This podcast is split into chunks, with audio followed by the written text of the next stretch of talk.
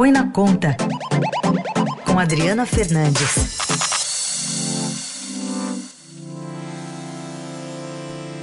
Adriana Fernandes conosco, tudo bem, Adri? Bom dia.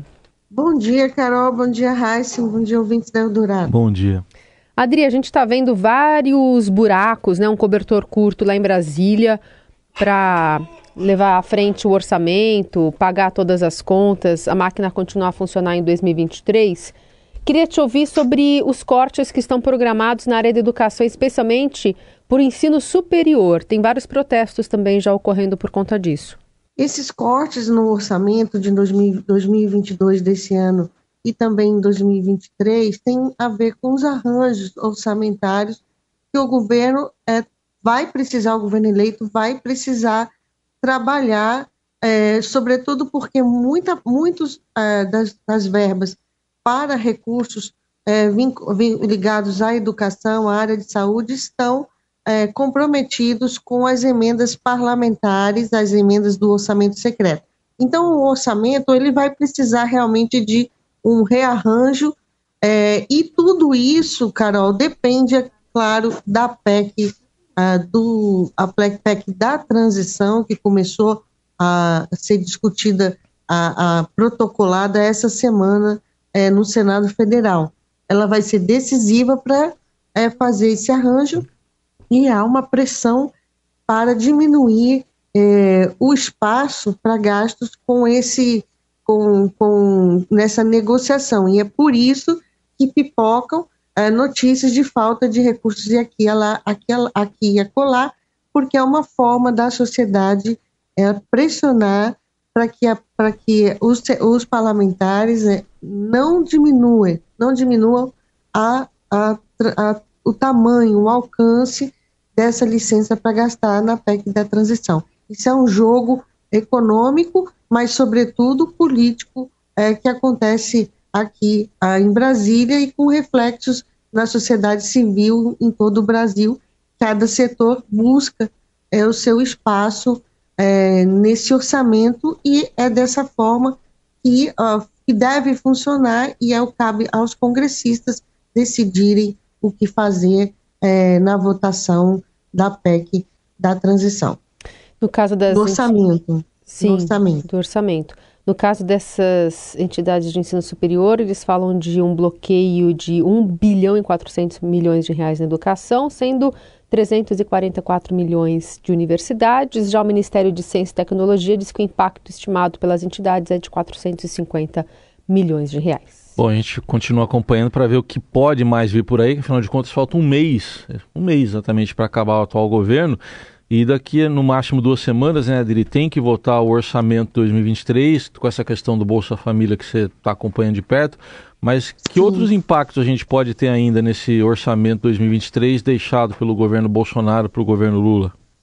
O governo o governo está prometendo é, desbloquear, né, fazer um novo é, desbloqueio é, em dezembro, é, mas o, as negocia tudo, tudo vai depender de questões também políticas. É, é exatamente é, é, é, por isso, porque tem um projeto, que eu já comentei aqui na Rádio Eldorado, tem um projeto, é, um projeto, um PLN 39, que ele libera recursos é, para pagamento, ele faz uma, uma, série de manobras, artifícios para liberar emendas parlamentares, emendas, emendas uh, emendas parlamentares e recursos que estão no orçamento são, são manobras né, contábeis é, para permitir já esse pagamento aqui nesse ano, aqui em 2022. Esse projeto ele foi aprovado é, na CAM, foi aprovado na CMO, Comissão Mista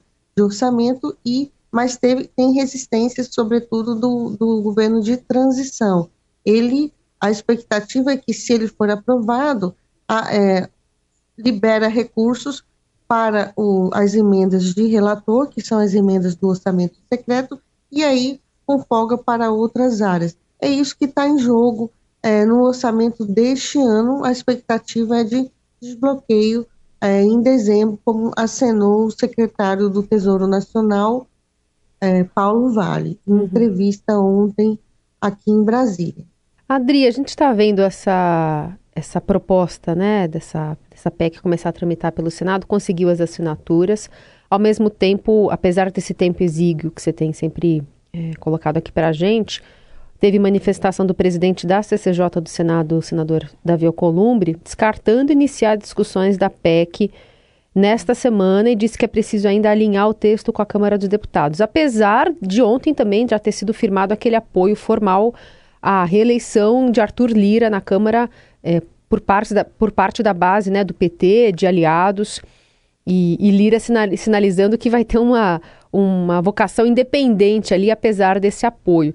Como é que está esse trâmite político também, que pode levar à frente ou emperrar o avanço da proposta, inclusive com nomes que continuam sendo colocados à mesa ali à frente da economia pelo governo eleito.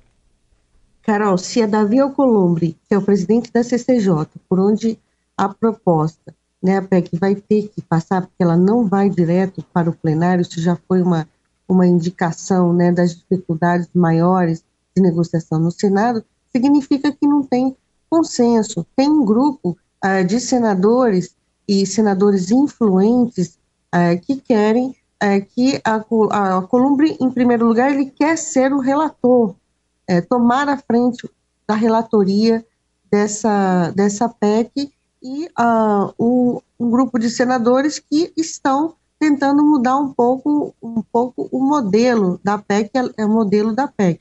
E entre esses senadores e, e está é, o senador Tasso Gereissati, ele conseguiu o apoio inclusive da assinatura de Renan Calheiros, Renan Calheiros aliado uh, de, de Jair, de, de, de Lula, uh, que, não, que não concordou no, desde o início né, com a tramitação dessa PEC. Na proposta de Cássio Gereissati, ao contrário de retirar o Bolsa Família do teto de gastos, que é a regra que limita o crescimento das despesas, a ideia, a, o que está por trás é você aumentar o limite.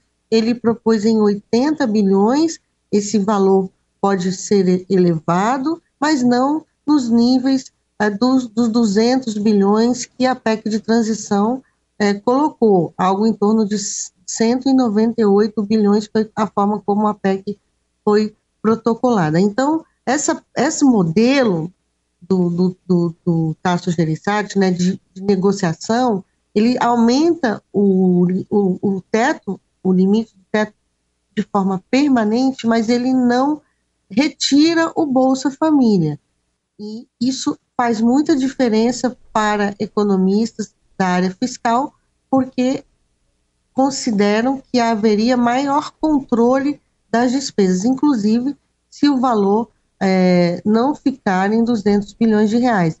Essa é a, uma disputa importante. Esses, eu, eu conversei com o senador Fernando Bezerra, ele foi procurado pelos senadores petistas para apresentar, para discutir, e ele aconselhou o PT a fazer essa mudança. Então, vamos ver o que vai acontecer é, nas, nos próximos dias e, por, se, portanto, não está ainda é, claro o modelo da PEC. O governo eleito resolveu apresentar essa PEC logo porque estava é, muito ruído, muita, muita confusão e, e, atrasos, e já fez esse primeiro movimento quando Lula é, desembarcou aqui em Brasília para tomar frente das negociações. Mas ele ainda tem, está discutindo é, a sua governabilidade, ou seja, fazendo alianças políticas, decidindo o, o, o espaço uh, no parlamento em 2023, o espaço, de, o espaço de aliados, apoiadores, e tudo passa, é claro, pela, pelas presidências do Senado e da Câmara, já é, nesse sentido, é a fala de Davi Alcolumbre. Adriana Fernandes, obrigada por hoje, até sexta. Até sexta.